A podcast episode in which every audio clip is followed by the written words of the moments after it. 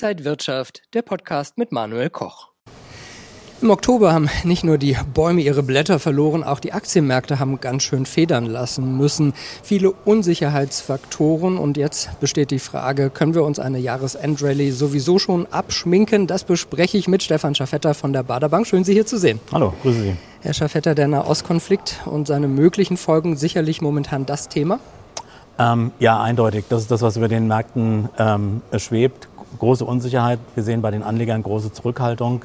Ähm, es gibt äh, im Augenblick keine eindeutige Richtung. Man hat große Angst, ähm, dass ein großer Krieg im Nahen Osten ausbricht. Ähm, und das hält die Anleger im Augenblick zurück.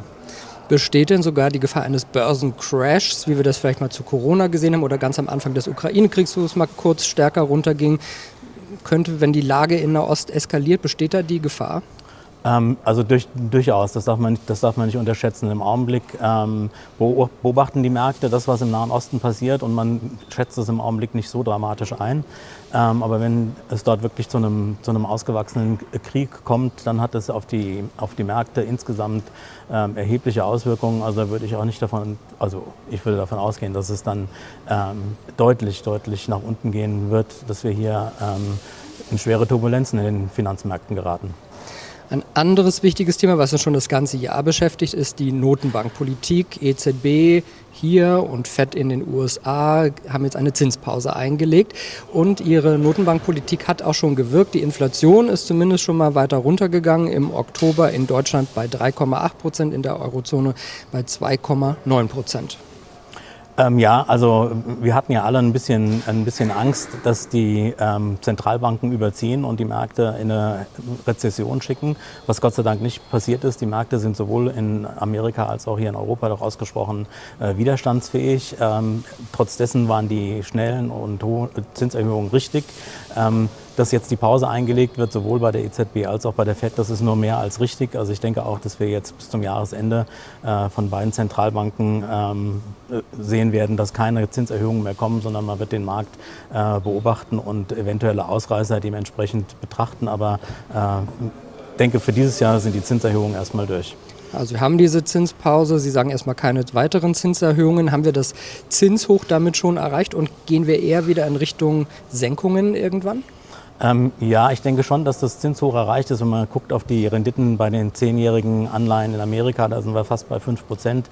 Ähm, hier in Europa da sind wir auch bei 3, drei, 3,5 Prozent, wenn wir den Schnitt nehmen. Ähm, das sollte eigentlich das obere, äh, obere Ende sein.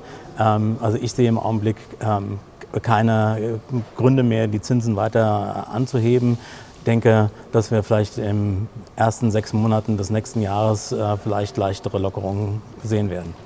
Viele warnen ja auch gerade vor diesem enormen Anstieg der Anleihenrendite und ich glaube, da müssen wir vielleicht mal erklären, was genau dahinter steckt und warum das in diesem Fall ein Belastungsfaktor ist. Denn im ersten Moment denkt man vielleicht als Anleger, die Zinsen gehen hoch und ich bekomme ja mehr. Äh, ja, das stimmt natürlich auch. Dass, ähm, wenn man jetzt wieder in die Anleihemärkte geht, kann man dementsprechende ähm, Renditen an den Märkten erzielen. Das ist für den Anleger, der sparen will, der auf Sicherheit setzen will, ist das natürlich ein gutes Zeichen.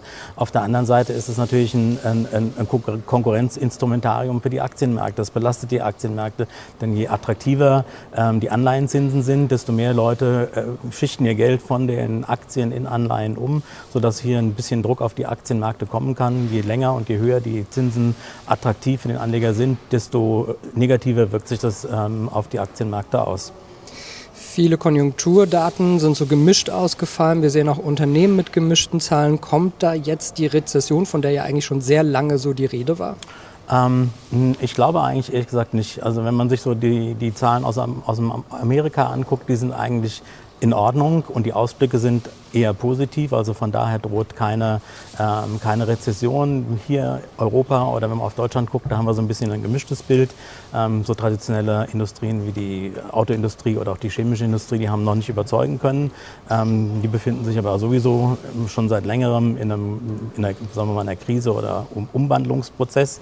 Ähm, das wird noch ein bisschen länger anhalten, aber insgesamt ähm, sehe ich jetzt keine äh, Rezessionsgefahren am Himmel. Was heißt das alles, was wir besprochen haben, jetzt für Anleger? Wie könnte man sich da für die nächsten Wochen und bis zum Jahresende vielleicht aufstellen? Ähm, ja, also für die, die noch nicht im Markt sind, ähm, die sollten vielleicht nochmal den einen oder anderen, ähm, ich sag mal, Dip nach unten, also eine Bewegung des Aktienmarktes nach unten abwarten. Da kann man ja mit Limiten arbeiten, sagt, okay, wenn der Markt bestimmte äh, äh, Schwellen erreicht hat, dann bin ich bereit, wieder in den Markt einzusteigen. Das sollte man beobachten. Für die, die investiert sind, ähm, da würde ich sagen, einfach drin bleiben. Und eine Jahresendrallye können wir uns jetzt abschminken. Es gab ja schon neue Höchstkurse so in den Fantasien. Ja, ich bin mir nicht ganz sicher. Also insgesamt sieht äh, es für die Märkte nicht schlecht aus. Äh, aber die geopolitischen äh, Probleme, die wir haben, also Ukraine-Krieg, der, der nicht endet, ähm, das, was im Nahen Osten gerade passiert, das, ist, ähm, das schwebt über den Markt und das kann, äh, ich sage jetzt mal, eine richtige Jahresendrallye ähm, verderben oder jedenfalls nicht so laufen, wie sich das der eine oder andere vorstellt sagt Stefan Schaffetter von der Baderbank. Dankeschön für Ihre Einblicke und danke Ihnen, liebe Zuschauer, fürs Interesse. Alles Gute und bis zum nächsten Mal. Und wenn euch diese Sendung gefallen hat, dann abonniert gerne den Podcast von Inside Wirtschaft und gebt uns ein Like.